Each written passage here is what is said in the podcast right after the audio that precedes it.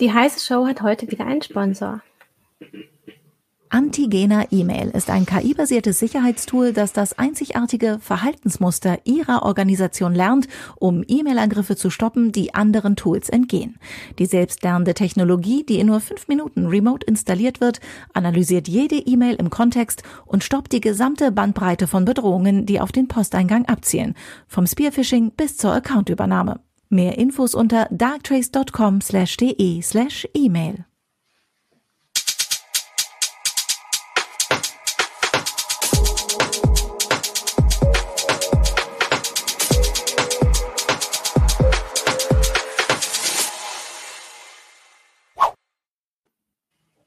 Hallo, herzlich willkommen zu einer neuen heiße Show. Heute mal ausnahmsweise um 13 Uhr.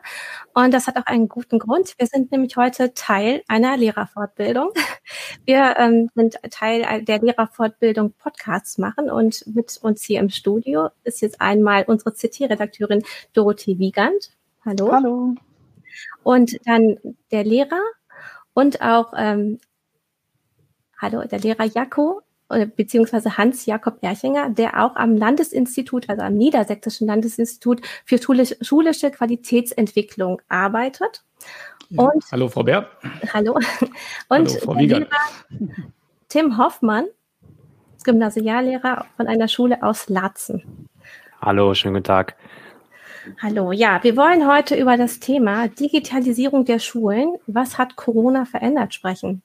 Wir haben auf Heise Online dieses Thema schon häufiger betrachtet und bearbeitet. Äh, unter anderem im März habe ich noch ähm, beim Kultusminister beziehungsweise unserem Schulminister angefragt, wie sieht es denn mit dem Fernunterricht aus, falls die Schulen schließen? Und es gab leider nie eine Antwort auf diese Frage. Dann kam der Lockdown. Äh, es kamen viele Veränderungen äh, im Schulwesen die Schulen wurden geschlossen, danach musste es irgendwie weitergehen und wir fragen jetzt alle, was ist tatsächlich passiert. Und ähm, ja, das wollen wir hier gemeinsam besprechen. Und ähm, wir werden erstmal darüber sprechen, wie es Ihnen ergangen ist, also Ihnen, Herr Erchanger und auch Herr Hoffmann. Wie ist das an Ihrer Schule gelaufen?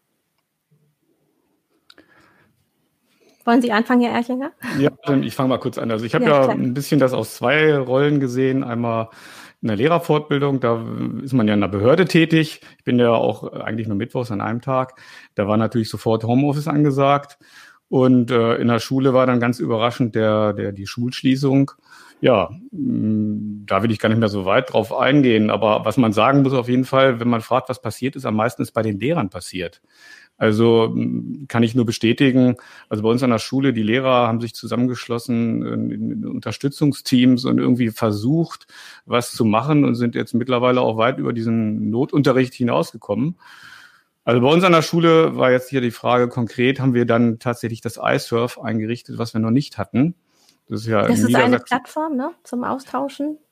Genau, das ist, das ist das Zentrale, was man haben muss an der Schule, also eine Kommunikationsplattform, dass man die Schüler erstmal erreichen kann. Und wir haben dann so, ich sage ja mal, so ein Corona-iSurf eingerichtet.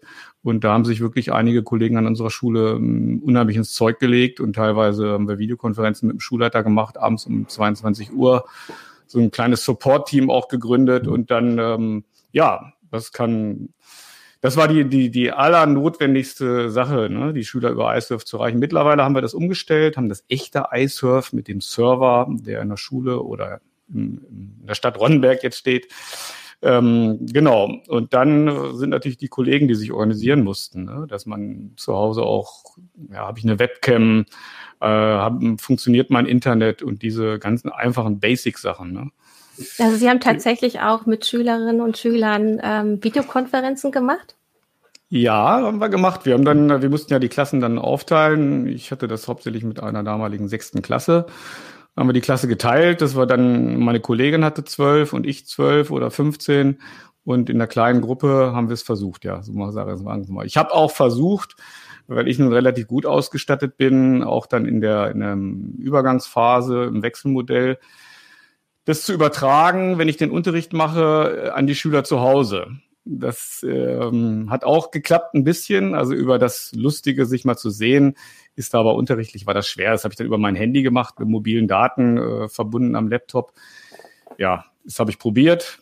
Mm, aber wir haben auch natürlich ein paar andere schöne Sachen gemacht, die man da ausprobiert hat. Aber vielleicht kann Tim noch ein bisschen erstmal ergänzen an seiner Schule.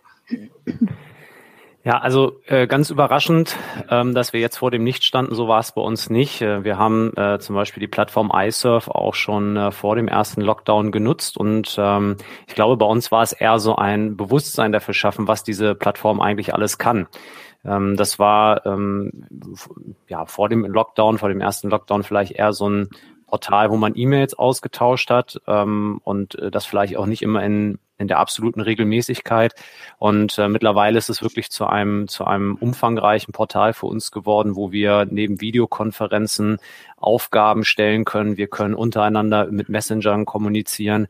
Ähm, und ähm, da hat seit dieser Phase, wo wir darauf angewiesen sind, eine ganze Menge stattgefunden. Also wir sind ähm, im, im Umgang mit diesen Programmen, aber auch generell mit Möglichkeiten, die wir in oder um der Schule haben, hm, ich würde mal sagen, ein bisschen gewachsen mit den, mit den Aufgaben und äh, haben da auch von der Schulleitung äh, eine ganz tolle Unterstützung, dass wir da immer wieder auch ähm, auf Dinge vorbereitet werden oder auf Dinge hingestoßen werden, so dass wir Mikrofortbildungen eingerichtet haben, ähm, um eben erstmal alle Lehrkräfte zu befähigen, überhaupt ähm, ja, mit digitalen Medien umzugehen und dann in einem zweiten Schritt dann auch Schüler da einzubinden, damit wir so ja, ein wunderbares Miteinander äh, ja, zustande bekommen haben, was natürlich aber auch noch Schwächen aufweist. Also es ist jetzt nicht so, dass das alles schon perfekt funktioniert. Und vielleicht muss man das nochmal erklären. Äh, wir gucken ja bei Schulbildung auch immer nur, das ist ja Ländersache. Jetzt gucken wir wirklich auf die niedersächsische Lage und es ist auch mhm. immer von Schule zu Schule sehr unterschiedlich. Absolut. Jetzt, genau. Es wurde einmal jetzt das Wechselmodell angesprochen. Das müssen wir vielleicht für ein paar Zuhörerinnen und Zuhörer oder auch Zuschauer und Zuschauerinnen nochmal erklären. Das ähm, wurde nach dem Lockdown eingeführt in Niedersachsen und das hieß teilweise zum Beispiel, dass ähm, die Klassen geteilt wurden und die eine Gruppe kam dann montags und die nächste kam dienstags und das wechselte dann so durch.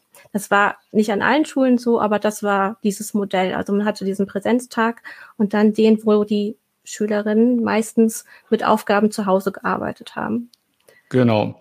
Also das sind ja diese drei Szenarien, die das Kultusministerium äh, aufgestellt hat. Es kam jetzt auch gerade, das ist, glaube ich, auch an Sie vorgedrungen, nochmal ein Leitfaden zu den drei Szenarien A, B, C. Also A ist ja der eingeschränkte Regelbetrieb, also die Schulen sind offen.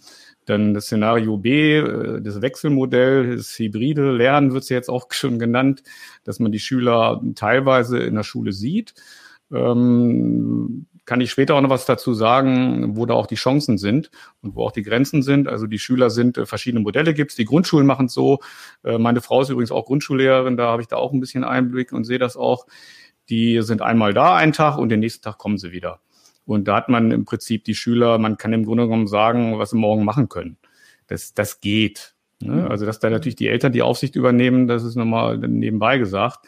Also das ist das berühmte Wechselmodell, um einfach zu ermöglichen, dass die RKI-Vorgaben in der Schule eingehalten werden. Das ist es ja einfach. Ne? Also Abstand ist dann möglich.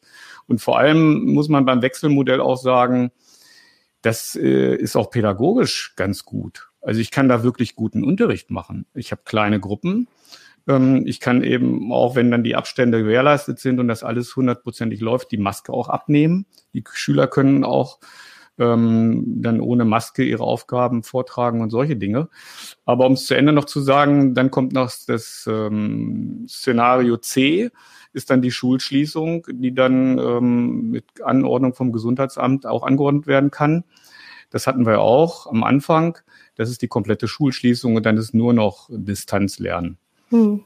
Es hat sich ja eigentlich gar nicht so viel zu den Plänen geändert. Äh, wie sie im Frühjahr eben da waren. Das ist ja eigentlich, dass man es nur wieder zurückdreht. Wir hatten erst den Lockdown, dann gab es das Wechselmodell und dann gab es den Normalbetrieb, so wie er genannt wird. Ach so, dann kriegen wir den Lockdown auch noch wieder, ne? Ja, mal gucken. Wir hoffen es ja eigentlich nicht. Aber die Frage ist ja, haben wir uns seitdem dann auch tatsächlich weiterentwickelt? Weil das haben Sie ja auch ganz gut beschrieben. Äh, Sie haben dann zwar den einen Tag die Schüler da und den anderen nicht. Und das ist natürlich für die Eltern meistens schwierig, dass sie dann ja immer noch auf die Kinder aufpassen müssen, sie gleichzeitig beschulen müssen. Also es gibt eigentlich nur das Homeschooling was bedeutet, da ist keine Lehrkraft, die irgendwie helfen kann oder jemand anderes. Und da fragt man sich ja, gibt es nochmal andere Möglichkeiten, Schüler, die dann nicht oder die andere Hälfte der Klasse, ob man die nochmal irgendwie anders beschulen kann und ob man sie über digitale Mittel anders beschulen kann. Ja, vielleicht ganz kurz nur zu dem Homeschooling, weil ich, der, ich musste da auch lernen, der, der Begriff ist jetzt so ein bisschen geschärft worden.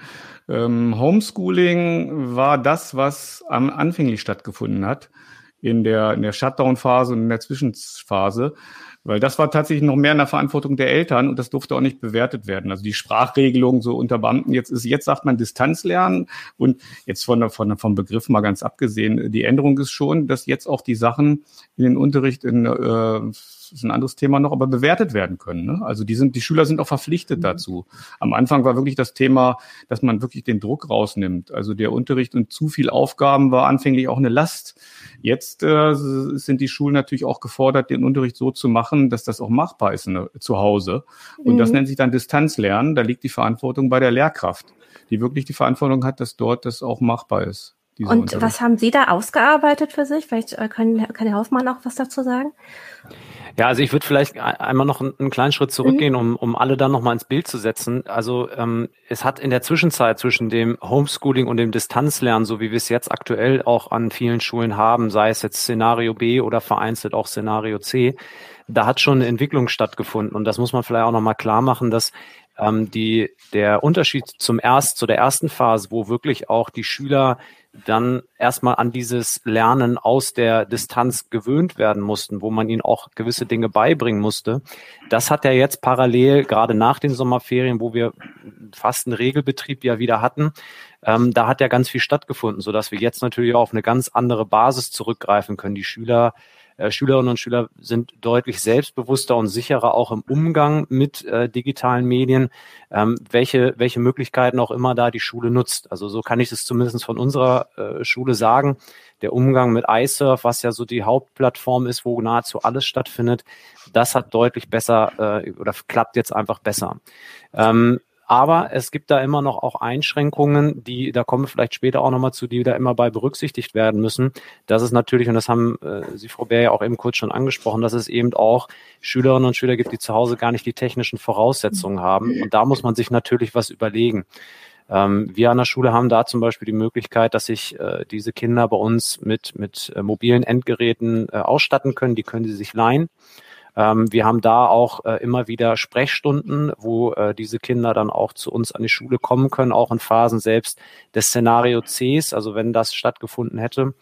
Ähm, gibt es diese Phasen, so dass wir da auch präsent sind, denn wir dürfen ja niemanden da alleine lassen oder äh, also es ist, hat man auch in den Medien verfolgt, dieses viele Kinder haben sich versteckt, waren auf einmal nicht mehr erreichbar, also das sollte nicht passieren. Und da ähm, wie war das denn? Hatten Sie extra ein paar Tage am Anfang des ähm, Schuljahres, äh, die Sie dafür auch eingeräumt haben, dass Schüler zum Beispiel Hardware mitbringen konnten, weil ja Hardware so unterschiedlich sein kann, um im Unterricht einmal bestimmte Sachen auszuprobieren oder auch eine bestimmte Software auszuprobieren, die dann im, ähm, im Szenario B vielleicht gebraucht wird? Ja, also es war von, von, von Beginn an nach den Sommerferien oder aber auch schon nach dem, nach der Wiederaufnahme des Schulbetriebs, nach dem Lockdown äh, im Frühjahr, äh, waren, waren wir sehr darauf bedacht, die Schülerinnen und Schüler mit dieser Plattform iSurf vertraut zu machen, egal von welchem mobilen Endgerät sie die jetzt nutzen. Denn uns ist eben halt auch aufgefallen, dass allein schon das Bedienen einer Tastatur, also einer regulären Tastatur für, für nicht alle äh, bekannt war und dass da Probleme waren.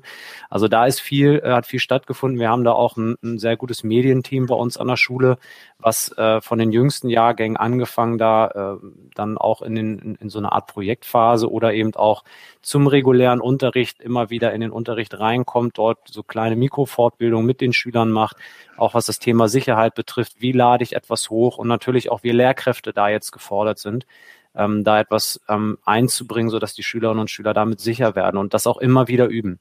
Ja, gerade auch die, die jetzt neu zu uns an die Schule gekommen sind, die aktuellen Fünfklässler, da ging es auch sofort darum, erstmal ein Bewusstsein dafür zu schaffen, wie funktioniert unser Weg hier, sich miteinander auszutauschen, das zu üben. Und das kann man ja auch wunderbar im normalen Arbeitsalltag einbringen, dass man eben auch mal eine Hausaufgabe, die man zu Hause macht, lernt, wie lade ich sie hoch, wie kann ich dann auch dazu ähm, eine Rückmeldung bekommen und wie kann ich zu dieser Rückmeldung dann auch wieder etwas zurückmelden. Wie ist denn nach Ihrer Erfahrung die Internetverbindung der Schüler? Gibt es da auch Probleme oder ist das eigentlich flächendeckend. Ja, vielleicht kann ich dazu noch was äh, ergänzen, weil ich bin an einer anderen Schulform. Ähm, die KGS, war in Hannover bekannt, die, eine kooperative Gesamtschule. Und wir haben, das wäre auch nochmal so vielleicht für die Hörer ganz interessant, mh, auch ein Hauptschulzweig, Realschulzweig und in Grundschulen sieht es nochmal wieder anders aus. Ähm, und da ist ja die, genau das, was Tim eben gesagt hat, die, die Notwendigkeit, auch die Kinder aus den Hauptschulklassen Das sind auch Sprachlernklassen und, und äh, eingeschränkte Gruppen, die zu erreichen. Und die haben jetzt ja ähm, die Chance, Geräte zu bekommen. Aber das ist auch schwierig. Also die Schüler, anfänglich war es wirklich so, dass die in den Hauptschulklassen die Lehrer noch Sprechstunden gemacht haben. Dass die dann zur Schule kamen, einzeln und da ihre Arbeitsblätter abgeholt haben. Also da muss man schon ganz ehrlich sagen, da war es mit Digitalisierung noch relativ sehr wenig. Und ähm, momentan ist ja da dieses Sofortausschüttungsprogramm. Ich weiß gar nicht, Tim, wie es bei euch. Also bei meiner Frau in der Grundschule stehen jetzt 50 iPads rum. Bei uns stehen, weiß ich die Zahl jetzt nicht genau. Und die Klassenlehrer wurden abgefragt, welche Kinder, also die mussten erstmal motiviert werden, so ein Formular auszufüllen. Und ähm, das ist natürlich für die, die sprachliche Probleme haben, schon mal die erste Hürde. Und dann muss ich als Klassenlehrer sagen, dieses Kind soll ein iPad bekommen. Das Projekt läuft gerade. Mm, die kriegen die, aber immer muss es ja eben auch mal positiv sagen. Äh, es sind überall jetzt große Sätze von iPads da in den Schulen. Ne? Also das ist auch nochmal ja. Digitalpakt und äh, KMK-Strategie. Ohne das wäre das jetzt auch nicht so gewesen. Aber man kann immer das halb leere und das halb volle Glas sehen. Ne? Das ist halt, glaube ich, äh, aus dem Geld äh, finanziert worden, was so oben drauf gelegt wurde, ganz, ja. ganz schnell. Ne? Weil es gibt ja einmal den Digitalpakt, der ja schon einige Zeit gilt und da sind die Gelder nicht so gut abgeflossen. Das soll ja zum Teil auch daran liegen, dass es sehr schwer ist, das zu beantragen. Und ähm, ich glaube, dazu können Sie auch was erzählen, wie das, weil das muss auch jede Schule, glaube ich, für sich selber regeln. Ja, vielleicht, wenn das ähm, erlaubt ist, nochmal einen Schritt davor. Also mhm. was wirklich positiv erwähnt werden muss, finde ich, ist ja die KMK-Strategie. Das ist ja schon von 2016. Also das, wenn man, wenn man eine Sache wirklich. Können wirklich Sie die weiter ausführen für uns? Ja, das gerne. Also die, die Kultusministerkonferenz. Ja. Ähm, also die Bildungspolitik bestimmt ja in jedem Bundesland ähm, das Kultusministerium. Und ähm, bekannterweise ist das überall etwas unterschiedlich, aber es gibt die Kultusministerkonferenz. Da haben die sich 2016 zusammengesetzt und haben das wirklich erkannt, dass äh, eine digitale Revolution im Grunde genommen stattfindet. Und wenn wir die Schüler da nicht mitnehmen, dann äh, findet die in der Hosentasche statt. Und äh, der Lehrer redet an den Kindern im Grunde genommen vorbei. Also das ist äh, ganz, da haben sie wirklich richtig wichtige Sachen erkannt dass ähm, ja wir uns auch irgendwann ja das Vertrauen fehlt irgendwann, ne? wenn wenn wenn ich das nicht mit aufgreife, ne? Das äh, jedenfalls wollte ich sagen, dass diese KMK-Konferenz ein, ähm, ein Strategiepapier veröffentlicht hat und alle Kultusministerien gesagt haben, wir treiben das voran und haben auch Kompetenzen festgelegt, die die Schüler, jetzt müsste ich nachschauen, die Zahlen, ich glaube 2026 alle drauf mhm. haben müssen. Und das hat 2018 begonnen dass diese digitalen Kompetenzen, die wirklich auch gut formalisiert sind, also ich kann da nichts dran kritisieren, das ist völlig richtig und dadurch passiert auch was. Und, und äh, das ist dann verbunden mit Fortbildung für Sie als äh, Lehrerinnen und Lehrer oder wie sieht das aus? Auch. Also erstmal das Wichtige ist, das zentrale Medium, wonach die Schulen funktionieren, sind die Curricula. Also die Rahmenrichtlinien hieß es früher, die, die schriftlichen Lehrpläne kann man ja auch sagen. Und alle Kultusministerien äh, haben die Anweisung oder haben beschlossen, dass diese digitalen Kompetenzen in die Curricula, nach denen werden ja auch die Schulbücher gemacht, einfließen müssen. Und das geht natürlich nicht in einem Klatsch. Äh, da gibt es verschiedene Varianten. Und Niedersachsen hat so gemacht, dass die nach und nach eingearbeitet werden. Es gibt auch andere Bundesländer, die haben es, glaube ich, innerhalb von ein, zwei Jahren gemacht. Aber das ist wirklich wichtig, weil dadurch ist was passiert und im Grunde genommen ähm, ist das auch der Zusammenhang zum Digitalpakt. Weil das auf Bundesebene dann äh, gesehen wurde, ja, wir haben jetzt die Ziele festgelegt, ne? die sollen alles können, recherchieren, kommunizieren äh, und so weiter.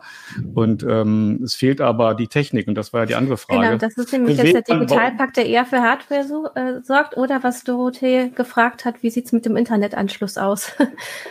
Ja, das ja. vielleicht mache ich ganz kurz noch. In meiner Schule ist es tatsächlich, gebe ich zu, ist das zentrale Problem. Wir haben kein WLAN und wir wollen auch mobile Lerngruppen einfügen und wir mussten äh, einführen und haben das Projekt jetzt noch um ein Jahr verschoben, weil es mit dem WLAN, mit der WLAN-Einrichtung hakt.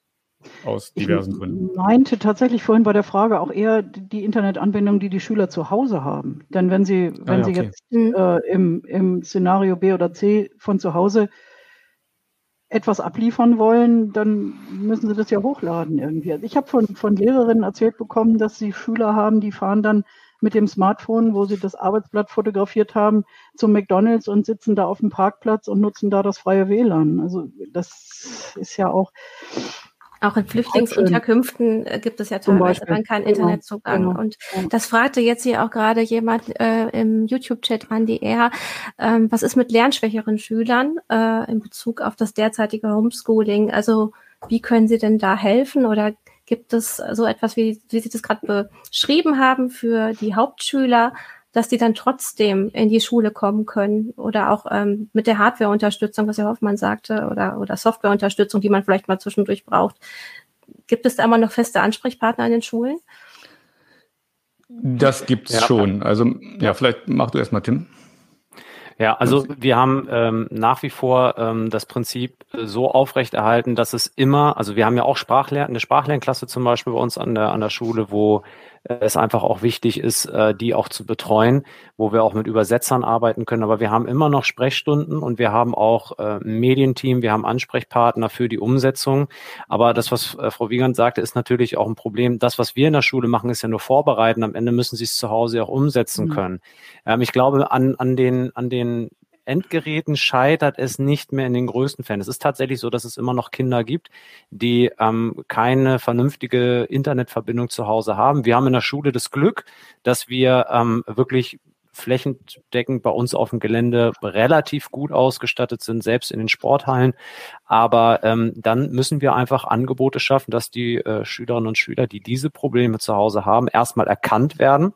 Dazu haben wir einen entsprechenden Evaluationstag ähm, äh, gemacht und ähm, wir haben dann auch die Möglichkeiten zum Beispiel im Ganztagsbereich ähm, nachmittags auch darauf Einfluss zu nehmen. Wir haben eine, eine Betreuung auch dafür, wo äh, eingerichtet, wo die Schüler dann hingehen können und dann eben, wenn sie Hausaufgaben erledigt haben, aber nicht wissen, wie äh, erstmal nicht wissen, wie können sie sie hochladen oder wenn sie es zu Hause schlichtweg nicht können oder da auch keinen Ansprechpartner haben, dass wir dann die Möglichkeiten bieten, dass Schule trotzdem ein sicherer Ort ist, wo sie hingehen können, wo sie auch wissen, hier sind sie zu Hause, hier sind sie aufgehoben und da können sie auch äh, ohne dass das an die große Glocke gehangen wird, ähm, diese Dinge erledigen. Und das ist ja auch oft etwas, dass die Schülerinnen und Schüler dafür auch schämen, wenn sie das nicht mhm. haben. Und wir müssen da aufpassen, dass wir nicht eine so soziale Ungleichheit schüren, ähm, die, die auch in der Schule ein Thema wird. Von daher ist das natürlich auch eine politische Ebene, die jetzt hier wahrscheinlich ein bisschen zu groß wird an der Stelle. Aber ich kann einfach nur sagen, dass, dass, dass wir Schulen, und ich glaube, da spreche ich auch für Jako, alle dieses Problem erkannt haben.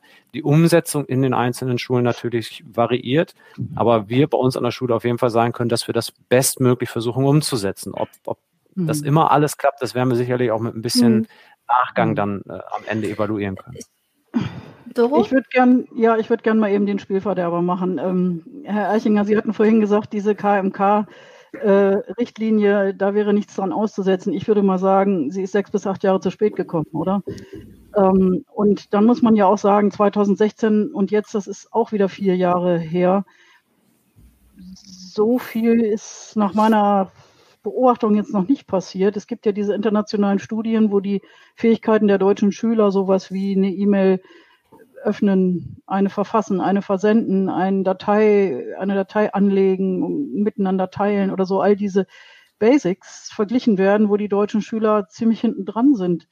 Ähm, welche Rolle spielt da der Föderalismus aus Ihrer Sicht? Verzögert das nicht äh, die Umsetzung solcher Dinge sehr? Ja, gute Frage, schwierige Frage, aber man sieht ja daran vielleicht auch mit dem Digitalpakt, dass das erkannt ist. Also mhm. diese Sache, eine Grundgesetzänderung für den Digitalpakt, ähm, das ist schon, das zeigt ja schon, wie wichtig das auch von der Politik oder von der Bundesebene gesehen wird. Ähm, mit dem Föderalismus sehe ich nicht so das Hauptproblem eher. Also das finde ich gut. Die Frage war jetzt, die Bürokratie ist es vielleicht eher. Und mhm. die Strukturen, also der Föderalismus im Kleinen, also auch der, der, der Schulträger, die ganzen Akteure, die hier eine Rolle spielen. Das ist nicht so, man muss man sich vielleicht auch für Außenstehende mal klar machen. Erstmal muss, da kann auch bestimmt Tim noch was sagen, erstmal muss die Schule aktiv werden. Also die Schulträger sind äh, auch manchmal gar nicht so amused, was die da alles machen müssen. Und ähm, da geht der ganze, geht der ganze Prozedur los. Also ich mhm. wollte auch nochmal ja, kritisch nachfragen. Ähm, ja, weil der ähm, Digitalpakt umfasst ja denn auch, dass in der Lehrerausbildung etwas verändert wird, dass man ähm, Digitalität tatsächlich versteht und digital, dass, dass man auch digitale Medien wirklich einbringt in die Didaktik zum Beispiel. Ja, ja. also Ja, also Jakob, da wirst du gleich mehr aus deiner Fortbildungsmöglichkeit noch an, äh, sagen können, aber zwei Dinge. Ähm, also dieses Thema ähm, ist der Föderalismus ein Hindernisgrund. Ich glaube, dass der Föderalismus auch viele Chancen ähm, zur, zur individuellen Gestaltung bietet. Wir dürfen äh, nicht vergessen, dass manchmal auch ein Blick in die Schule wichtig ist und nicht jede Schule die gleichen Voraussetzungen, sei es hat, also sei es durch Schülerinnen und Schüler, sei es durch Lehrkräfte, Zusammensetzung, die Kombination, bauliche, also infrastrukturelle äh, Problematiken.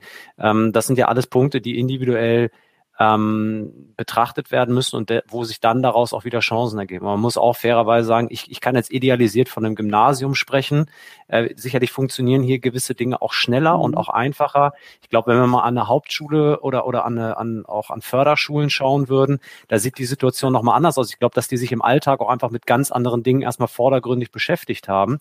Und äh, jetzt natürlich im Zuge dieser, dieser Pandemie natürlich gewisse Dinge schneller umgesetzt werden müssen, die vielleicht sonst ein bisschen stiefmütterlich noch behandelt werden wurden. Aber so, ja. Ich mag da noch mal kurz reingrätschen. Sie weisen ja ganz gut darauf hin, dass die Schulen sehr unterschiedlich sind. Schon auf Länderebene sind die sehr, sehr unterschiedlich. Sie haben eine sehr unterschiedliche Schülerschaft.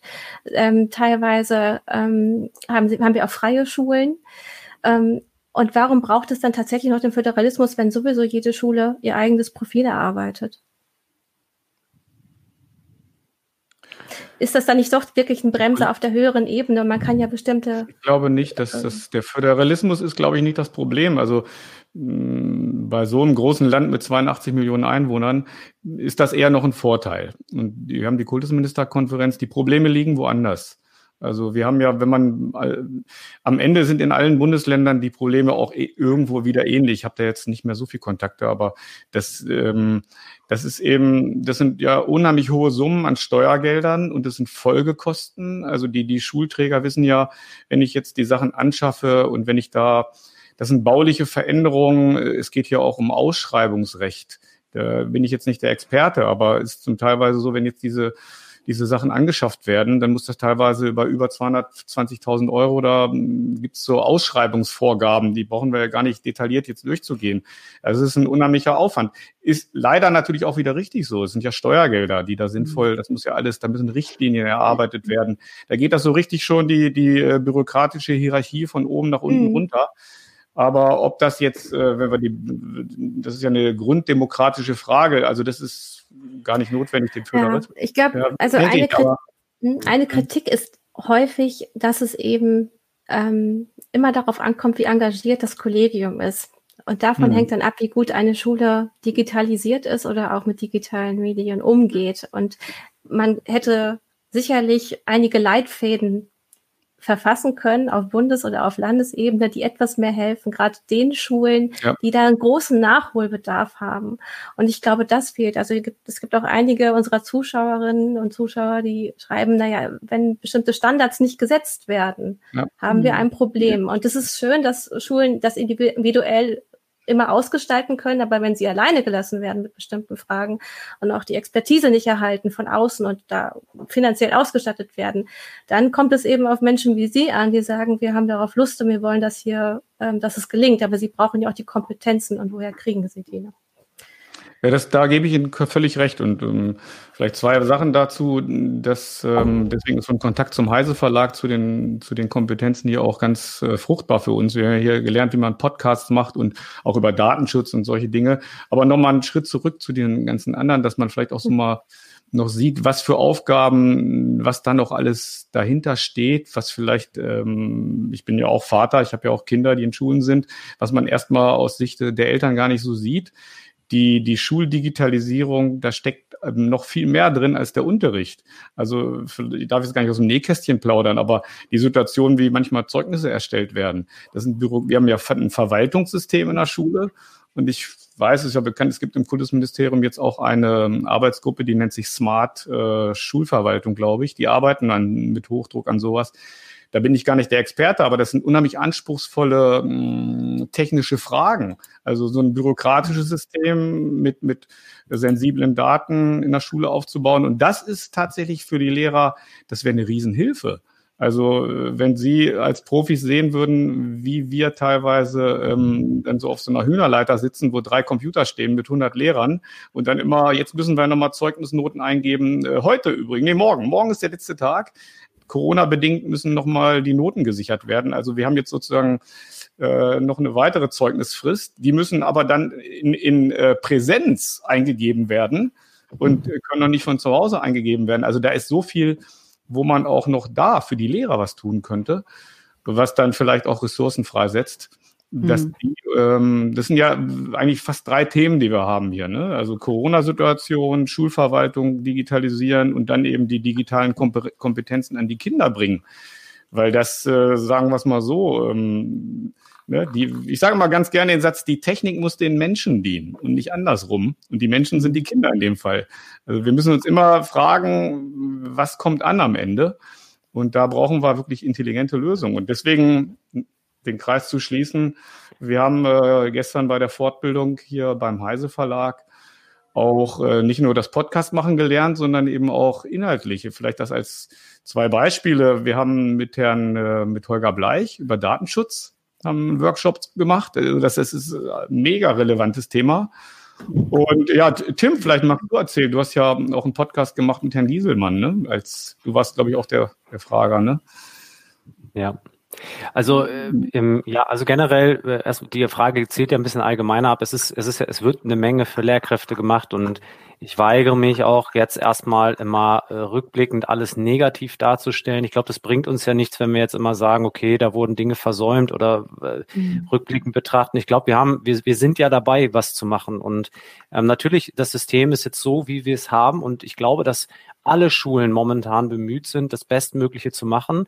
Und äh, man darf dabei nur nicht aus dem Blick verlieren, dass wir im Endeffekt immer äh, für die Schüler da sind und dass, dass wir die Entscheidung, die wir treffen, auch immer danach ausrichten sollten, wie wir die Schüler zu besseren oder der Situation angepassten Lernergebnissen bringen. Und dazu so eine Fortbildung, wie wir sie jetzt gerade haben. Also ich finde, dass gerade im Moment Unmengen an, an, an Angeboten geschaltet werden, ähm, wo sich Lehrkräfte äh, fortbilden können. Natürlich kann man jetzt wieder sagen, okay, am Ende des Tages muss sich die Lehrkraft auch alleine darum mal bemühen, äh, mal nachzuschauen, was kann ich denn gerade machen? Ähm, bei uns an der Schule haben wir den Vorteil, dass das ja einem quasi schon fast in, in, ins, ins Postfach reingelegt wird, was man so alles machen kann. Aber ähm, ich glaube, dass ich glaube, dass, ähm, dass da nochmal auch ähm, vielleicht eine, eine, eine Transparenz gut wäre, aber wie zum Beispiel in dem, in dem, was wir jetzt gerade machen, in diesem äh, Fortbildungs, in dieser Fortbildungsreihe. Wir lernen ja jetzt nicht nur, wie man Podcasts macht, sondern auch, wie man äh, generell digitale Medien in Interviewsituationen einbringen kann, wie man daraus einen Podcast macht. Ich denke mal, wir werden uns über das Thema äh, Video äh, auch noch unterhalten. Und ähm, ich selber an meiner Schule biete ja ähm, so eine AG, eine Arbeitsgemeinschaft auch in dem Bereich an, wo Videos, Bilder äh, erstellt werden können, was ja nochmal ergänzende Angebote sind, wo Schülerinnen und Schüler Kompetenzen nochmal vertiefen können, die sie im Unterricht wieder anwenden. Und ähm, wenn das mehr und mehr gelingt, dann haben wir ja irgendwann auch die Situation, dass die Schüler von alleine auch Ideen haben, wie sie etwas aufbereiten können. Und dann entwickeln wir uns ja auch dahin, dass wir irgendwann nicht mehr Plakate mit einem, mit einem Zettel und einem Stift äh, präsentieren, sondern dass wir eben die Möglichkeiten, die wir haben, auch anbieten. Und das ist mir einfach ganz wichtig, da auch erstmal den, den Ehrgeiz der Schulen momentan ähm, lobend darzustellen, aber gleichzeitig natürlich auch festzuhalten, und das kann ich auch aus eigener Erfahrung sagen, das kostet uns alle sehr, sehr viel Kraft momentan. Und vielleicht mhm. ähm, müssen wir da einfach auch mal gucken, dass wir äh, dieses Gemeinsame äh, nicht so kritisch sehen, sondern einfach jetzt gucken, wie kriegen wir Stück für Stück das bestmöglich hin und uns da gemeinsam unterstützen. Und eben solche Fortbildungsangebote, wie wir sie jetzt haben, sind da ein tolles Beispiel für. Ich, ähm, ich habe noch äh, eine andere Frage. Ich meine, wir gucken einmal eben auf das, was sie gerade in einer Extremsituation schaffen. Das muss man ja auch wirklich betrachten. Teilweise war die Hardware nicht da, die Software nicht da und sie mussten sich noch überlegen, wie kann ich äh, Unterricht auf Distanz hinbekommen. Äh, es ist aber eine Extremsituation und da haben Sie, äh, Herr Hoffmann, denke ich, wirklich vollkommen recht. Da können wir jetzt viel lamentieren, was alles schiefgelaufen ist. Es muss jetzt irgendwie funktionieren. Die Frage ist aber auch, ähm, wie stellen Sie sich das denn vor oder wie sieht die digitale Lehre in der Zukunft aus, wenn eigentlich wieder der sogenannte Normalbetrieb da ist? Was ist denn da das Ziel? Wie sollen Schüler eben mit Technik und mhm. Medien mehr vertraut werden, damit sie das auch sicher einsetzen können? Also vielleicht, äh, ja, ganz kurz, ich möchte nur nee, so einen kleinen mal. Einstieg machen. Ähm, mir ist es ganz wichtig, äh, auch immer jetzt ähm, herauszustellen, die Dinge, die wir jetzt machen, die dürfen ja, wenn wir irgendwann mal wieder in eine Normalsituation, äh, und ich glaube, da zieht Ihre Frage auch so ein bisschen drauf hinaus, wenn wir irgendwann mal wieder in einer Normalsituation sind, dann darf das ja nicht alles wieder über Bord geworfen werden und dann war es das, dass wir uns jetzt hier so angestrengt haben, sondern diese, Nach diese Nachhaltigkeit zu schaffen, das ist ja auch genau das, was Zeit kostet. Also wenn wir mhm. uns Konzepte überlegen, wenn wir uns ähm, Ideen überlegen, wie können wir Dinge für den Unterricht interessanter machen. Ich sag mal, nimm mal ein, ein konkretes Beispiel im Sprachenunterricht oder in, in der Naturwissenschaft ein Erklärvideo zu erstellen, was man auch im, im Distanzlernen machen kann, was man eigenverantwortlich gestalten kann, dann, dann darf das so, so, so solche neuen Möglichkeiten dürfen am Ende nicht wieder über Bord geworfen werden, weil wir sagen, jetzt sind wir, sitzen wir wieder alle im Klassenraum und dann tüfteln wir das so für uns aus, sondern diese Dinge müssen auch nachhaltig ins Curriculum verankert und umgesetzt werden. Und da hat das äh, Curriculum aller Fächer natürlich an Anknüpfungspunkte, aber äh, natürlich sind da auch wir als Lehrer und auch als Schu äh, Schulen gefordert, ähm, da auch äh, schulintern Lösungen und Angebote zu machen und uns dann wieder untereinander auch damit ins Bild zu setzen. Was, was kann der eine, wovon kann der andere wieder was lernen? Und mir ist bewusst, das kostet alles Zeit und das ist, kostet auch Kraft. Und ähm, das ist auch wirklich in der jetzigen Situation gerade, wo wir alle wirklich teilweise am Limit arbeiten, viel verlangen, weil ich glaube, dass das auf Sicht mit etwas, mit etwas Ruhe irgendwann eine ganz tolle Synergie äh, entwickeln kann. Und da sind wir meiner Meinung nach auf dem richtigen Weg. Herr Eichinger, wie sieht das bei Ihnen aus? Sie sind ja auch äh, am Niedersächsischen, Niedersächsischen Landesinstitut ja. für schulische Qualitätsentwicklung und kümmern sich ja da auch ein bisschen um Medienanalyse. Also versuchen also, da auch in Richtung soziale Medien und Presse zu gucken. Ähm, was machen genau. wir da genau? Ja, wir, wir haben ja dieses Projekt, dass man äh, journalistisches Arbeiten an Lehrer vermittelt und ähm, es ist deswegen so wichtig, wenn man sich die, die journalistischen Kompetenzen, auch solche Sachen, was wir jetzt machen, das wird in der, das wird ähm, immer wichtiger, sagen wir mal sogar, das wird fast zentral werden. Und äh, vielleicht so ein bisschen, wenn man in eine Analyse geht, muss man sich mal auch die Mediennutzungszeiten, insbesondere von Schülern, anschauen. Also da gibt's ja verschiedene Studien. Ähm, man sagt immer so zehn, zehneinhalb Stunden, da ist man geschockt. Ne? Also 10,5 Stunden Mediennutzungszeiten. Die rühren natürlich daher, dass da auch Doppelnutzung ist. Also das ist wie wenn man zu Hause äh, den Tatort guckt und noch nebenbei auf dem Handy mhm. was ähm, checkt, dann ist das eine doppelte Nutzung. Und ähm, das, äh, das betrachtet, macht es so dringend notwendig, und Sie sprechen die sozialen Medien an, äh, Fake News, ähm, äh, Recherchetechniken, Bewerten von Informationen. Und da ist jetzt unsere, unsere Idee, im Grunde genommen müsste diese Fortbildung jeder Lehrer machen, dass wenn man in journalistischen Kompetenzen fit ist, wenn ich weiß, wie Medien entstehen und ich auch mal Teil äh, im Sinne von das Lernen am eigenen Tun das gemacht habe und das mit Schülern mache, dann weiß ich, nennt man ja ein Medialitätsbewusstsein, ne? dass die Welt eine gemachte ist und ähm, das darauf ankommt, dass man das nach äh, vernünftigen Kriterien macht. Und da orientiert man sich dann am, am Presserecht. Also solche Sachen sind ganz wichtig. Das ist ja im Prinzip im Grunde genommen fundamental für die Demokratie, ne? dass, dass die Medien funktionieren und ähm, ja, was passieren kann, wenn das dann irgendwann nicht mehr funktioniert. Also das sehen wir auch in anderen Ländern momentan. Die brauche ich gar nicht aufstellen, aufstehen. Ähm, also das in ist welchem das Projekt. Fachbereich nehmen Sie denn sowas in der Schule eigentlich durch? Ist das dann bei Deutsch angesiedelt äh, oder Gesellschaftslehre? Also jetzt die konkreten mhm. Sachen wie, wie Fake News, das ist mhm. curricular in, jetzt in Politik angesiedelt, in Deutsch, äh, journalistisches Schreiben war zum Beispiel auch mal Abituraufgabe. Vielleicht schon mal auch gesagt, ich glaube, Abitur 2022 ist sogar die Journalist, die redaktionelle Gesellschaft von Herrn Pörksen, Abiturthema ähm, die, der, der Artikel von ihm dazu.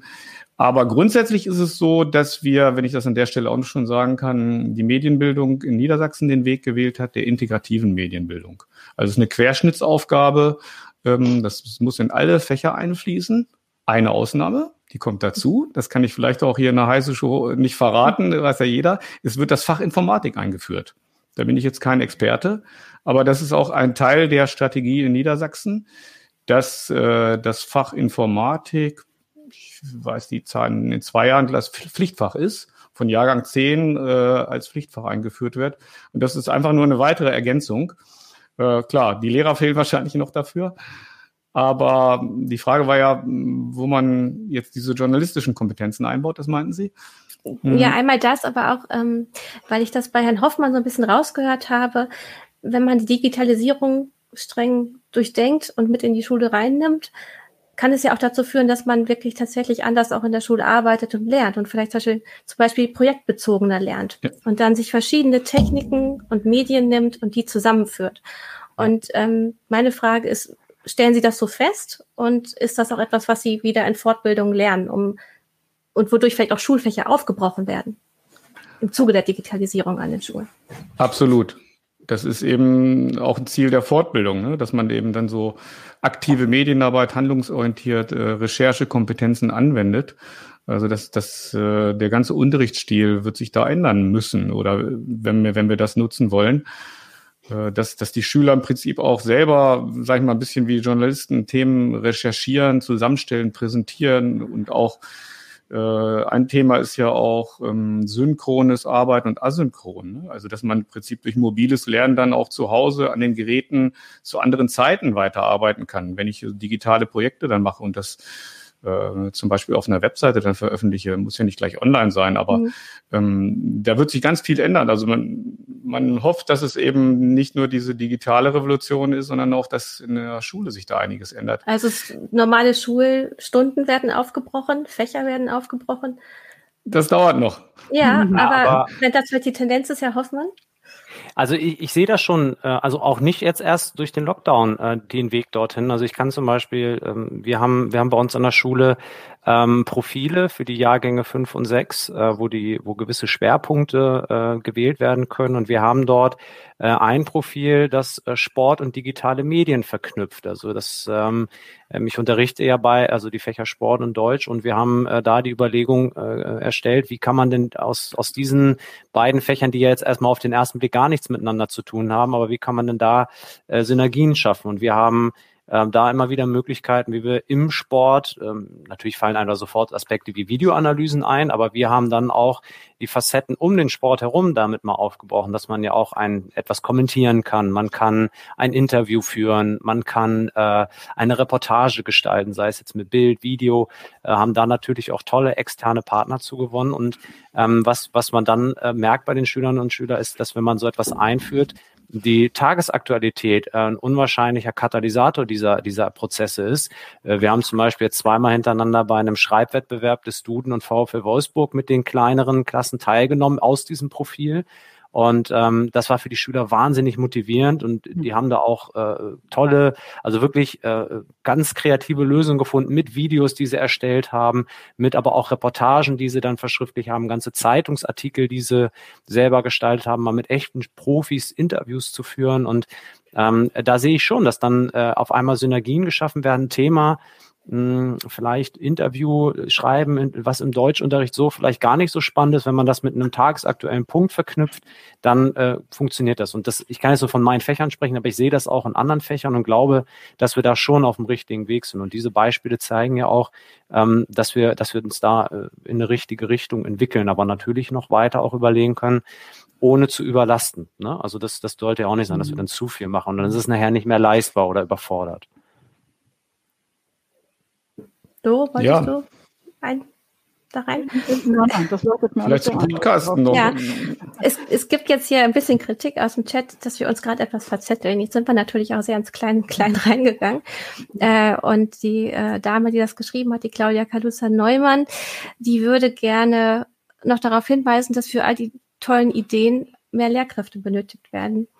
Äh, jetzt in der aktuellen Situation ähm, oder für die aktuelle Situation gab es ja auch die Vorschläge, dass man Studierende noch mit in die Schulen holt, die dann zum Beispiel, wenn Klassen geteilt werden, äh, Hilfestellung übernehmen oder auch Lehre übernehmen. Wie sieht das denn aus? Ähm, haben Sie dafür überhaupt, haben Sie die Möglichkeit, das zu machen als Schule? Ja, es werden ja auch, äh, habe ich auch in der Zeitung gelesen, jetzt Aufsichtskräfte eingestellt. Das, das geht vielleicht noch eher ähm, ja, jede weitere Person, die jetzt noch in die Schule kommt und die von den Lehrern auch noch betreut werden muss, äh, ist vielleicht auch erstmal auch eine Belastung. Die müssen auch angeleitet werden. Grundsätzlich ist das alles richtig und gut. Ähm, gibt ja auch die, das System der Quereinsteiger. Also um die Frage zu beantworten, absolut richtig, total gut. Ne? Müssen zu mehr Lehrer einstellen und ähm, das ist hilfreich. Genau, es geht halt am Ende, am Ende, wie, wie zielführend ist es, ne? Also da, man, man muss ein bisschen gucken, dass man natürlich die Lehrkräfte entlastet und nicht äh, jetzt zu viel aufbürdet, dass sie neben dem Alltag dann noch zu viel in Eigenregie äh, da reinbringen müssen. Und ich glaube, dass wenn man äh, äh da jemanden reinholt, der vielleicht auch Experte in dem Bereich ist und man, viele Studenten haben ja auch nochmal aus den, aus der Lehre ganz aktuelle oder neue Ideen auch, dann kann das sicherlich helfen. Aber ich sehe das auch ähnlich wie, wie Jako. Ähm, es darf natürlich nicht so sein, dass das, das Einbinden neuer Personen, und das kennen wir ja vielleicht auch äh, aus, aus Beispielen wo anderer, äh, wenn mal einer für einen das Fußballtraining übernehmen soll oder so, man muss dem erstmal erklären, was er jetzt machen soll, äh, dann dauert das ja auch wieder und dann ist das ja auch wieder Zeit, die in Anspruch genommen werden soll. Ähm, und da, da muss hm. man den Mittelweg finden. Ähm, also wenn es um Hilfewünsche geht, es ist ja nicht immer viel, hilft viel. Es müssen ja. gute Sachen gemacht werden. Und weil wir, ich weiß ja hier, die Hörer, das sind ja auch alles, ist ein Know-how außer Softwareindustrie, keine Ahnung. Ich bin ja nur Lehrer da in dem Sinne. Aber was ich mir vorstellen könnte, wirklich Leute, die wirklich Ahnung haben in so einem Hightech-Standort, da mal digitale Lösungen zu, Lösungen zu entwickeln und auch, wo Sie sagen, meinetwegen bundesweit. Also wirklich eine Cloud-Lösung für die Lehrer, die funktioniert. Äh, Systeme, da bin ich ja wirklich Laie, ne? Äh, wie man so eine Schulverwaltung smart macht und dann meinetwegen auch der Lehrer-Laptop, wo wirklich Sachen drauf sind, die die Lehrer entlasten, wo dann auch schon die Software ist. Also das war ja das Ursprungs. Das müssen Sie momentan alles auch selber machen. Sie haben doch Ihre eigenen Geräte und müssen da selber alles installieren oder wie läuft das? Absolut. Also es gibt keine Dienstrechner und jeder Lehrer muss sich äh, sein, sein, sein Office wurde ja auch genannt eben, ja, das alles zusammenbasteln. Das einem Lehrer-Laptops vielleicht dann noch kurz, hat ja auch zwei Seiten. Ne? Wenn ich jetzt einen Dienstrechner habe, wo ich nichts drauf installieren kann, ist auch nicht so gut. Aber also ich persönlich sage meine Meinung dazu, ein Dienstrechner, wo die Bürokratie drauf ist und das wirklich überall gleich ist. Und dann habe ich meinen pädagogischen Rechner wo ich selber der Admin bin, wo ich meine äh, Lern, Lern-Apps ausprobieren kann, da muss ich natürlich freien Zugriff haben. Aber wenn ich, einen, wenn ich einen bürokratischen Dienstrechner hätte, der, äh, wo ich die, die Daten der Schüler drauf habe, das stelle ich mir unter innovativer Digitalisierung vor von Schulen. Wirklich. Sie meinen jetzt beispielsweise ein System, das dann auch so abgesichert ist, dass Sie die, die Zeugnisnoten zu Hause eintippen dürfen und nicht dafür in die Schule laufen müssen. Ganz genau. Ja. Und, die, mhm. und, und die Daten sind ja da. Also es muss natürlich auch ähm, datenschutzrechtlich alles korrekt sein. Also mhm, die ja. Zeugnisnoten äh, geben die Lehrer ein, das ist eine hoheitliche Aufgabe. Die Zeugnisse werden dann wieder vom Schulassistenten gedruckt und äh, die, die Schülersnetzwerke haben wir auch noch. Äh, also das wäre echte Hilfe und da wäre auch gut, wenn da das Land das Geld zur Verfügung stellt. Gerade in Sachen Leute, Datenschutz das ist halt ja. echt ein heikles Thema. Mhm. Äh, wir haben dazu auch einige Beiträge auf Heise Online, ähm, weil jetzt ja zum Beispiel ähm, in der Pandemiezeit ähm, einige ähm, Landesregierungen dann äh, sich direkt irgendwie ähm, Windows 365, ich glaube so heißt es, äh, nee, ja. MS Office 365. Ähm, genau, Entschuldigung. Mhm. Ähm, direkt da Partnerverträge gemacht haben und wir haben aber, aber noch das Privacy Shield und ähm, da könnten dann Schülerdaten direkt ähm, von amerikanischen Geheimdiensten ausgelesen werden. Da muss man eben ganz, ganz vorsichtig sein. Äh, und deswegen sagen aber auch, es gibt einige Verbände von Informatikerinnen und Informatikern, die sagen, wir brauchen eigentlich die Open Source Lösungen oder eigene Lösungen im Land, die entwickelt werden müssten. Und die Server dürfen nicht im Ausland liegen oder Geheimdienste aus dem Ausland dürfen nicht rechtlich dazu befugt sein, auch auf Server hier im Inland zuzugreifen, wie das halt leider durch den Cloud Act und Privacy Shield so ist. Aber das zum Beispiel könnte, kann Holger Bleich meistens noch mal ganz gut erklären. Wir haben dazu auch schon mal eine Sendung gemacht. Doro, du wolltest jetzt, glaube ich, noch mal kurz rein. Ja, ich, ich wollte es auch noch mal ein bisschen aufhalten. Es ist der Datenschutz zum einen natürlich, die bei Microsoft stehen grundsätzlich die Server in den USA, aber es ist ja auch so eine Vorentscheidung, die man für die Schüler trifft. Äh, damit ich Microsoft 365 nutzen kann, brauche ich da einen Account. Ich werde zwangsweise als Schüler zum Kunden von Microsoft gemacht, ja. Hm Jetzt wird aber da immer so viel auf Microsoft rumgehackt. Ich frage mich das genauso im Grunde auch bei Apple. Es war eben die Rede hm. von den iPads und ich höre äh, von vielen Lehrern, dass die iPads ganz einfach mit dem, was sie bieten, mit dem Bedienkonzept eben das Mittel der Wahl sind. Das mag ja. Ja auch so sein, aber man legt sich auch da natürlich sehr fest, auch auf ähm, ganz bestimmte Softwareprodukte zum Beispiel. Ja, das, der Grund ist, glaube ich, also das kann, das kann ich bestätigen, auch vom NLQ aus die Projekte. Äh, und jetzt die Anschaffung, ich glaube, der Grund ist dieses Mobile Device Management. Äh, das ist ja die mhm. Apple-Technologie. Und ähm, gut, kann man so oder so sehen, ne? Vor- und Nachteile. Ähm, die, die zentrale Verwaltungsmöglichkeit über dieses Device Programm, wie das heißt, und mit den, das ist äh, das, was die Dinger bieten. Und Apple ist ja auch schlau, die machen die Einsteigergeräte günstig. Ähm, mhm. Klar, da könnte man nochmal, da sind Sie die Experten. Aber das einfach nur als Bericht, jetzt ohne Bewertung. Apple, iPad ist die absolute mhm. Entscheidung. Ich würde sagen 90 Prozent, wenn es um mobile Geräte geht, die angeschafft werden, sind äh, wenige Berufsschulen, die noch Windows-Sachen nehmen. Aber die iPads sind die Entscheidung ist gefallen. Mhm. Genau, an der ähm, Grundschule meiner Kinder ist, sind auch die iPads angekommen. Ja, also von meinem Projekt vielleicht auch, ich sehe das auch ein bisschen auch noch diskutabel, äh, mhm. weil äh, wir wollen ja Medienkompetenz, ähm, die, die Bewertung von Medien, die also Bring Your Own Device soll immer tot sein, aber solange die dann ihr Schul-iPad haben und ein zweites privates, äh, weiß ich nicht, ob dann sicher agieren, Problemlösung handeln. Also muss man auch noch mal so ein bisschen aber mhm. ich werde natürlich. Aber da merkt man eben, dass da so eine, eine klare Linie fehlt und auch eine klare Beratung. Das wird auch hier äh, in den Kommentaren wieder ersichtlich, äh, wo die einen sagen, nicht so auf Microsoft äh, rumhacken und die anderen nicht auf Apple. Das sind nun mal große Anbieter, aber es gibt daneben ja auch noch etwas. Oder man hätte eben schon vor Jahren anfangen müssen, was eigenes aufzubauen. Es gibt ja auch noch die große HPI Schulcloud zum Beispiel. Ähm, da muss man aber auch wieder fragen, warum ähm, hat der Staat das nicht ganz alleine gemacht? Warum hat man sich da wieder an jemanden drangehangen? Und ja, da sind eben die Versäumnisse, die Sie jetzt halt auch ausbaden müssen, äh, Lehrerinnen und Lehrer, Schülerinnen, Schüler und alle Eltern. Ähm, vielleicht, ähm, vielleicht wollen Sie auch noch mal in die Kommentare gucken, da in der rechten Spalte bei Ihnen. Ähm, dann so, da, können Sie nämlich vielleicht noch mal auf Fragen eingehen, die Sie interessant finden. Ich konnte das jetzt total Ich, ich lese immer nur Michael Witschürig. Ach so, der schreibt das dann. Ne? genau, Sie können da in die äh, Comments äh, reingucken an der Seite. Ja, also ich hatte, ich hatte hier zum Beispiel mhm. eine Frage, die, glaube ich, zwei oder drei Mal gestellt wurde, und zwar immer der mhm. Bezug zum Kollegium, weil wir sind ja jetzt nur exemplarisch und haben vielleicht auch eine gewisse Affinität dazu äh, dass man nochmal darauf eingeht, wie sieht denn das Kollegium in der Breite mhm. äh, diesen Umschwung oder beziehungsweise diese, diese massive Forderung, sich jetzt darauf einzustellen.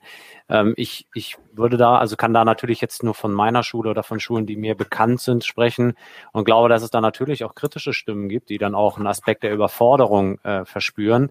Gerade wenn man jetzt ähm, ja in der Vergangenheit nicht, nicht so wirklich viel äh, Kontakt damit hatte oder vielleicht schon 20, 30 Jahre einen gewissen Unterrichtsstil umgesetzt hat und jetzt dazu aufgefordert wird, in ganz kurzer Zeit ganz viel Neues zu lernen, dass das natürlich zur Überforderung führen kann. Das ist, denke ich, auch verständlich. Und man muss diese Leute auch, äh, ähnlich wie wir Schüler nicht fallen lassen, ist da natürlich auch die Schule äh, gefordert.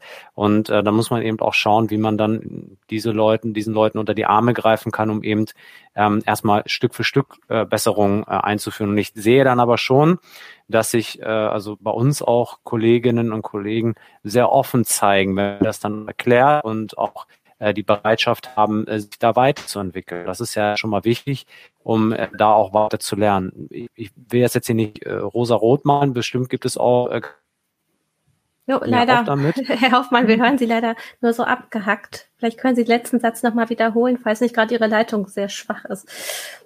Das ja, jetzt bin ich grad, hört man mich wieder? Ja, jetzt ist es flüssiger. Ja, weiß ich, mhm. weiß ich auch nicht, was hier gerade los war. Entschuldige. Also, äh, ich wollte nur sagen, also natürlich gibt es bestimmt, ich wollte es jetzt nicht rosa-rot machen, es gibt bestimmt Lehrkräfte, die ähm, sagen, hör mir auf damit, lass mich damit in Ruhe. Aber ich glaube, dass wir äh, in der breiten Masse äh, schon im Kollegium eine Zustimmung finden und dann auch äh, eine Bereitschaft haben, äh, uns dort weiterzuentwickeln und auch Angebote zu schaffen. Hm. Hier wird auch gerade von Alpha T äh, geschrieben, es wäre schön, genug Zeit zu haben für, für Weiterbildung. Also Sie müssen ja jetzt einerseits immer den Unterricht garantieren und dann sich noch weiterbilden. Ja. Äh, da geht wahrscheinlich auch viel private Zeit für drauf. Ja, absolut. Ja, mhm. absolut.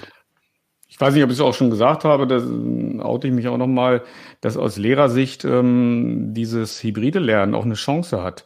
Also da sind auch, mm, also dann sage ich jetzt auch hier öffentlich mein, meine Meinung, die, dieses, der Wechsel ist eine Belastung für die Schule. Vielleicht gibt es auch andere Modelle mhm. zu sagen, dass erste bis siebte Klasse in Präsenz kommt, wird auf der Schule verteilt. Ähm, jedenfalls äh, der dieses Umschalten momentan. Vielleicht hört ja der Kultusminister mit. Also ich bin da wirklich für das hybride Lernen, weil da kann was entstehen. Da kann man sich auch. Können Sie das hybride Lernen noch einmal für uns erklären, was das genau umfasst? Das, damit mein, das ist jetzt der? Begriff für das Wechselmodell. Hm, dass man, okay, dass man äh, die Schüler teilweise in der Schule hat und teilweise dann zu Hause hat. Haben wir ganz am Anfang schon gesagt. Hm. Ähm, die Grundschulen machen es, äh, morgen bastelt das und bringt es mit. Und wir können dann auch sagen, macht mal einen Podcast. Also ne, in, in der Zeit sind tolle, tolle Sachen. Das war, ich sag mal, so ein bisschen eine Spielwiese auch. Man konnte auch solche Dinge mal ausprobieren. Also ich habe zum Beispiel in meiner Klasse im Geschichtsunterricht dann auch Podcasts machen lassen. Also hm. Audiodateien mhm. hin und her geschickt. Und äh, noch schöner war es, als man die dann noch mal die zweite Woche wieder gesehen hat.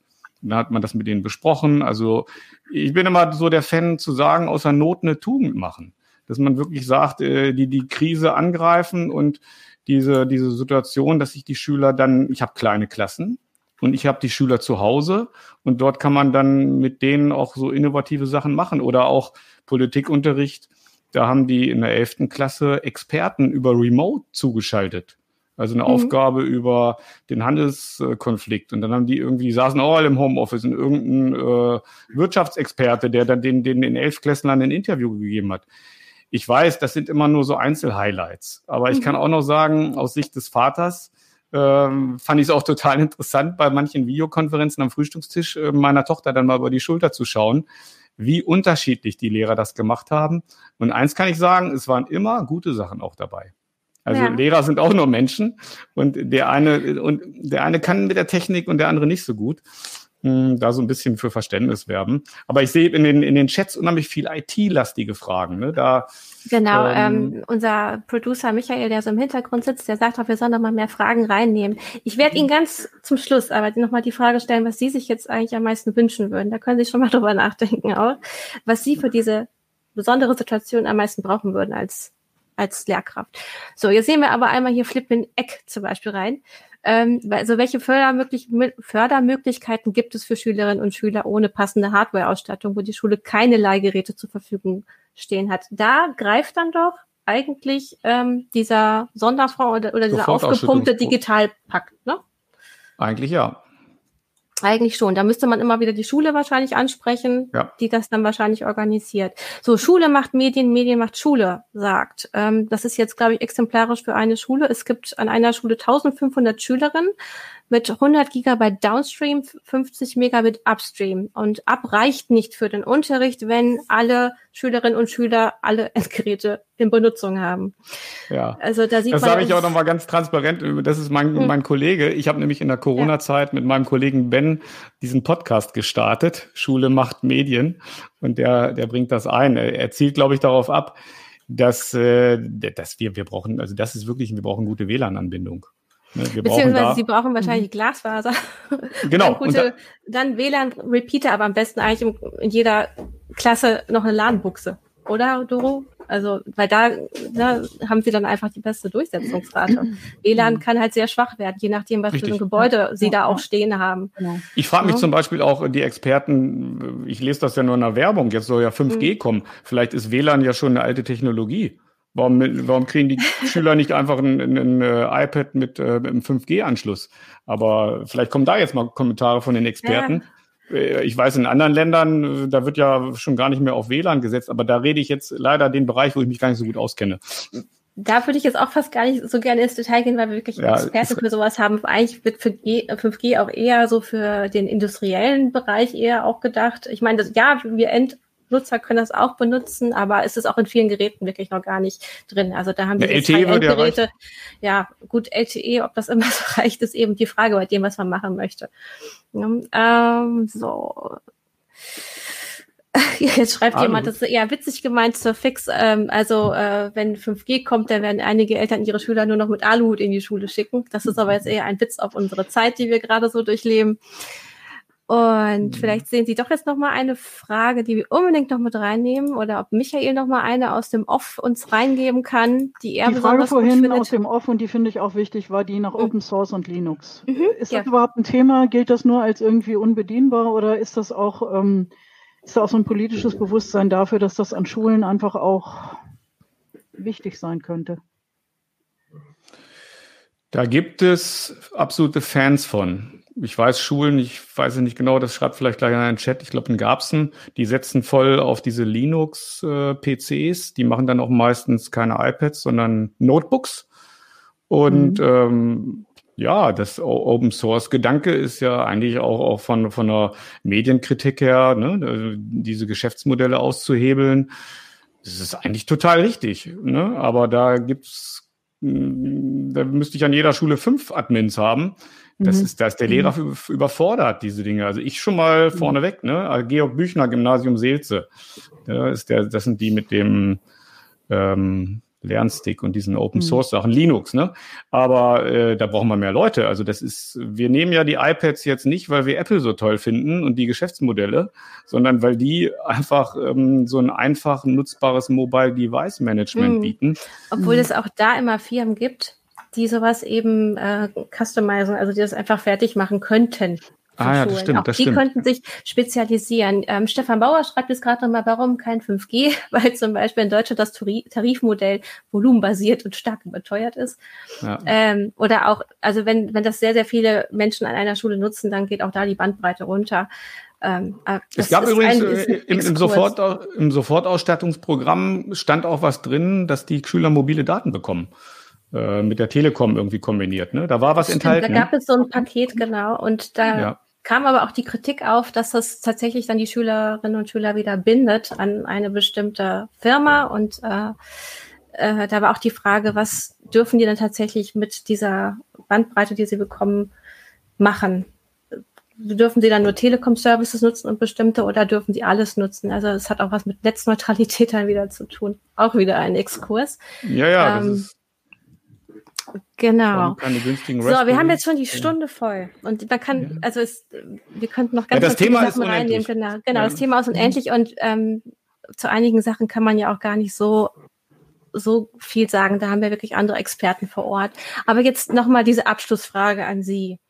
In dieser besonderen Situation, äh, was würde Ihnen denn am meisten helfen, wenn man jetzt in diesem Szenario ist, dass Corona-Fälle in der Schule sind und eigentlich müssten Sie um sichere Bildung oder ja, also ihre Gesundheit auch zu schützen und die der Schüler Unterricht machen. Wie sollte das am besten laufen für Sie? Herr Erchinger oder Herr Hoffmann? Ja. Ja, ich kann anfangen. Ich habe es schon gesagt. Also wir brauchen auf jeden Fall eine, eine verlässliche Sache. Also wir leben ja sowieso in einer Phase, wo wir auf Sicht fahren und das alles man immer sofort anpassen muss. Aber die Schulleitungen müssen da wirklich unterstützt werden. Und ich habe es schon gesagt, wenn, wenn die äh, Inzidenzzahlen über 150 sind, eine klare, äh, lange Phase, es muss ja nicht jetzt sein das ganze Schuljahr, aber meinetwegen eine Ansage, sechs Wochen Szenario B. Und die Schulen, und ich kann es wirklich sagen aus meiner Erfahrung, die Lehrer sind engagiert und die arbeiten äh, wirklich und haben auch, sind auch viele motiviert, die Digitalisierung voranzutreiben. Das würde ich mir wünschen und mhm. einfach kurz Entlastung in der Bürokratie wirklich auch äh, Sachen, mhm. die den Lehrern da auch digital äh, entlastet werden. Also wir müssen jetzt noch im November Noten eintragen. Äh, das ist, hat alles seine Richtigkeit. Ich kann das auch verstehen, aber das muss man einfacher machen. Dann sind Kolleginnen und Kollegen, die da da Schwierigkeiten haben, äh, die die also die die Energie äh, digital was zu betreiben, geht dann daran, dass ich da irgendwie online die Noten eintrage. Also da, das sind meine beiden Sachen, die ich da einbringen mhm. würde. Ne? Also Sie bräuchten auch mehr Hilfestellung oder auch eine Beratung wahrscheinlich. Was ist datenschutzrechtlich okay? Was dürften Sie Ja, Beratung, äh, dann ist es ja nicht getan. Ja, Daten, nee, das natürlich nicht, aber dass Sie jemanden haben, den Sie auch zum Beispiel immer ansprechen könnten mit, äh, darf ich das Tool jetzt benutzen? Oder wie können Sie mir diesen, diesen Arbeitsschritt erleichtern? Oder kann genau, ich eine genau. Hilfskraft haben aus der Uni? Ich muss die Klasse teilen? Oder ja, eher Sie ja auch eine konkrete, eine konkrete Lösung. Also wenn da wirklich ein mhm. Gerät steht, wo ich meine Noten eingeben kann und das kann ich mit nach Hause mhm. nehmen, das muss ja wirklich auch die, die Grundschullehrkraft und der Lehrer, der jetzt nicht technikaffin ist, auch können. Das muss mhm. sofort funktionieren und weniger Bürokratie. Ja, zu dieser einen Sache, dass Sie sagen, ab einer Inzidenz von 150 Fällen pro sieben Tage, da ist es ja eigentlich schon so, dass die RKI-Empfehlungen ja gar nicht umgesetzt wurden für die Schulen. Da hätte eigentlich schon Szenario B greifen müssen, hat es aber ganz oft nicht. Ich glaube ab 50 sogar, ne? Genau, ab 50 ist es nämlich eigentlich. Aber Herr mhm, Hoffmann, ja. jetzt sind Sie dran. Genau. Ja, ähm, also was ich mir wünschen würde, ähm, ist in erster Linie vielleicht ähm, sehr idealisiert dargestellt, dass ich die Zeit habe, ähm, Fortbildungsmöglichkeiten zu nutzen und dann eine geringere Anzahl an Lerngruppen habe, wo ich diese Ideen auch einbringen kann. Wie zum Beispiel, wenn ich jetzt Ideen zum Podcasting, zum, zum Videoschnitt oder was ich neu habe oder tolle Unterrichtsmethoden auch von Kolleginnen und Kollegen gezeigt bekomme, dass ich dann auch wirklich die Ruhe und die Zeit habe, das mit einer Lerngruppe einzuführen. Und ähm, das ist in der Tat schwierig. Die Fülle an Unterricht, die wir leisten müssen momentan, äh, weil das ist, äh, weil wir auch gewisse äh, Kolleginnen und Kollegen auch schützen müssen oder eben auch welche erkrankt sind. Ähm, es wird ja nicht weniger, so dass wir da einfach alle auch eingebunden sind. Ähm, das erlaubt es nicht. Und das wäre, dass wir also, dass wir das in jedem bei jeder Lerngruppe in dem Ausmaß auch schon so umsetzen, wie wir es uns wünschen würden. Ich glaube, dass da viele Lust haben und wenn man auch das Ganze reduziert würde, idealisiert, ähm, dann wäre da bestimmt noch eine Menge möglich. Und das wäre so mein Idealbild. Ich weiß, dass das nicht umsetzbar ist, ähm, aber das wäre eine tolle Möglichkeit, wenn man zwei oder drei Lerngruppen hat und äh, hat jeden Tag auch Zeit, sich in der aktuellen Zeit ähm, fortzubilden, neue Ideen zu sammeln, die auszuprobieren und auch mit den Schülern gemeinsam natürlich, hier war vorhin auch äh, irgendwann im, äh, der, der, der Beitrag, äh, dass die Schüler Versuchskaninchen seien, so in etwa. Das sehe ich jetzt nicht so, aber ich glaube, dass man ja gemeinsam auch erarbeiten kann, ob, ob da, also ne, wie das aussieht und die Schüler da auch selber was draus mitnehmen können.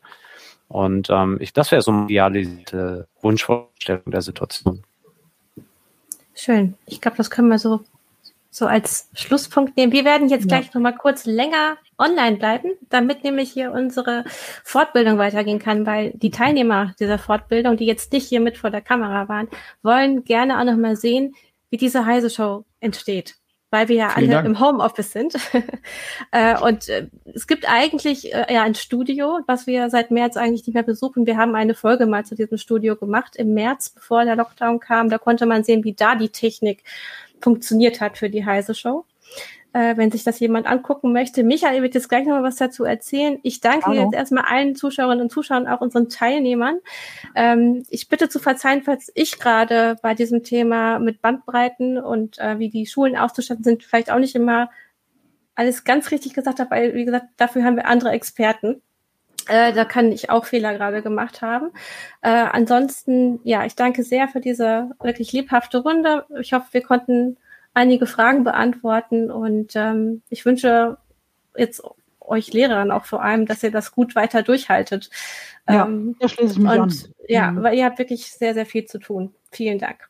Ja, ich bedanke mich auch nochmal beim, ich bedanke mich auch nochmal beim Heise Verlag für die Zusammenarbeit. Das ist also unheimlich wertvoll für uns. Vielen Dank für diese Möglichkeit der Fortbildung auch im Namen des Instituts.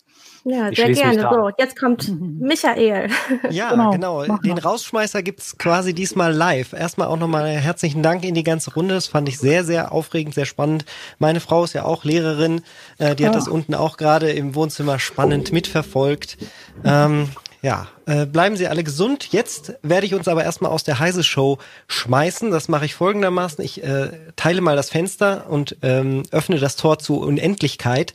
Aber das Wichtige ist hier auf der rechten Seite.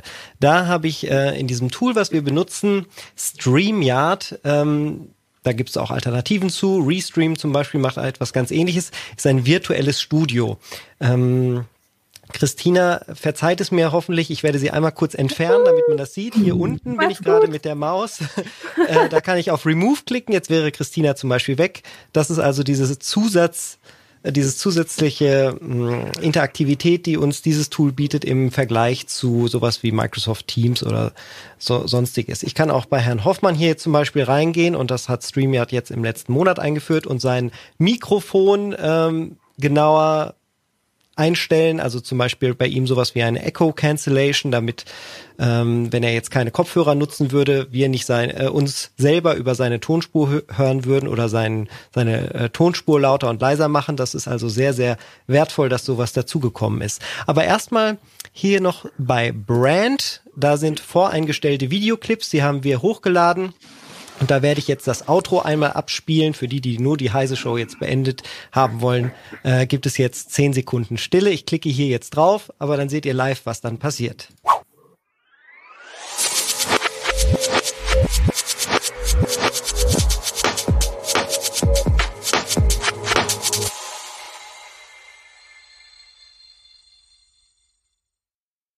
So, Jetzt wäre die heiße Show eigentlich zu Ende. Was ich dann immer gerne noch mache, hier oben rechts sehen wir das, da sehen wir die Kommentare. Da haben zum Beispiel hier UH89 hat nochmal gesagt, vielen Dank an alle Lehrerinnen und Lehrer dieser, in dieser Corona-Lage. Das könnte ich so als Kommentar auch einblenden. Das mache ich ja während der Show öfter. Ähm, äh, oder hier Surfex. Äh, hier sind alle Sachen von allen Plattformen, auf die wir streamen. Dieser Stream läuft ja hier oben, sieht man das, einmal auf Facebook, auf YouTube und auf Twitch. Und alle Kommentare laufen hier aber zusammen, was eine schöne Geschichte ist. Äh, diese Banner, wenn wir unsere Werbung machen, das läuft hier über so, sogenannte Zusatzbanner. Da kann ich einen neuen anlegen und zum Beispiel hier Grüße aus dem Tool eingeben, Add Banner und wenn ich da dann draufklicke, wird das auch so Micha, kannst du kurz erklären, warum wir manchmal dieses Wahnsinn. Werbungsschild einblenden müssen und das nicht extra über sowas laufen darf? Ähm, naja, es ist so, dass das Bild, was wir senden, ähm, transparent klar machen muss aus Datenschutzgründen, aus, aus Sicherheitsgründen und aus äh, den Gründen, die die Plattform, über die wir das Ganze halt senden, machen, ähm, dass wir das klar äh, zeigen müssen. Ansonsten wäre es eine, eine andere Form der Werbung, die nicht zugelassen wäre. Also, äh, falls das die Frage war. Ähm, hier, ich kann auch den Hintergrund verändern. Also wir haben ja zum Beispiel auch andere Podcasts, nicht nur die Heise Show, äh, der CT Uplink. Wir könnten jetzt auf einmal CT Uplink sein, wenn ich hier das Thema oben ändere. Da sind dann andere Sachen voreingestellt, zum Beispiel hier unser Cover der aktuellen Ausgabe ist als Bild hinterlegt, das lässt sich einbinden und sowas ließe sich natürlich auch äh, zum Beispiel in der Schule einsetzen. Also es muss ja nicht dieses Tool sein, aber etwas Vergleichbares kann man so in einen privaten Stream umsetzen. Ich äh, gehe mal hier oben nochmal auf Edit, dann sieht man das. Ähm, beziehungsweise nee, hier kann man es nicht sehen, weil wir ja live sehen, aber ich habe da etwas vorbereitet. Hier ist ein zweiter, ein zweites Restream-Fenster und äh, hier oben, wenn ich das neu einstelle, kann ich äh, einmal selber was aufnehmen. Also ich kann hier auch quasi Live-Videoproduktion machen als Lehrerin oder Lehrer, äh, um ein Video zu erstellen, ohne den Videoschnitt nachträglich zu haben. Oder hier bei dem Plus Add a New Destination, das gibt's natürlich auch auf Deutsch, wenn man das alles nicht auf Englisch eingestellt hat wie ich. Und dann ist hier unten der RTMP-Server. Das heißt, es lässt sich auch individuell individuell zum Beispiel auf einen privaten Stream, auf eine private Webseite, auf einen privaten Server senden, falls man halt keine der kommerziellen Ziele benutzen möchte. Ja, und im Endeffekt ist es das im Großen und Ganzen. Hier sind dann nochmal unser private Chat, wo ich euch quasi manchmal Sachen aus dem Genau, Off es waren erkläre. so viele Kommentare da, die wir nicht berücksichtigen konnten. Und dann Ach, sagst du mal, hatte, guckt in die Kommentare. Ich habe den privaten Chat erst gehabt. Ich habe dann am Ende erst umgestellt. Was man noch ja. ergänzen kann, wir können ja. auch unseren eigenen Bildschirm teilen. Das haben wir für Sendungen genau. auch schon gemacht, äh, um bestimmte Sachen zu zeigen. Richtig, ich teile ja jetzt gerade auch meinen Bildschirm, also das ist mein Browserfenster, ja. wie es hier jetzt gerade in meinem Studio aussieht. Ähm, und in den Einstellungen, da ist vielleicht noch erwähnenswert, man kann inzwischen in 1080p streamen, also die Qualität wurde verbessert. Und äh, ich könnte auch nur als Audio-Mensch dabei sein. Dann würde ich hier Audio-Avatare anmachen. Und wenn ich jetzt meine Kamera ausmache, bin ich das nette Lego-Männchen, das da oben links erscheint. So. Dann ist mein Bildschirm wieder weg. Und äh, falls jetzt noch Fragen sein sollten, stehe ich dafür gerne zur Verfügung. Genau, und das machen wir jetzt aber mit dem Seminar. So ist würde es. Würde ich sagen. Gut, dann können wir und jetzt, glaube ich, komplett Tschüss sagen, ne? Für, und sehen uns gleich in einem anderen Stream wieder. In dem Adobe Connect, ne? Ja. ja.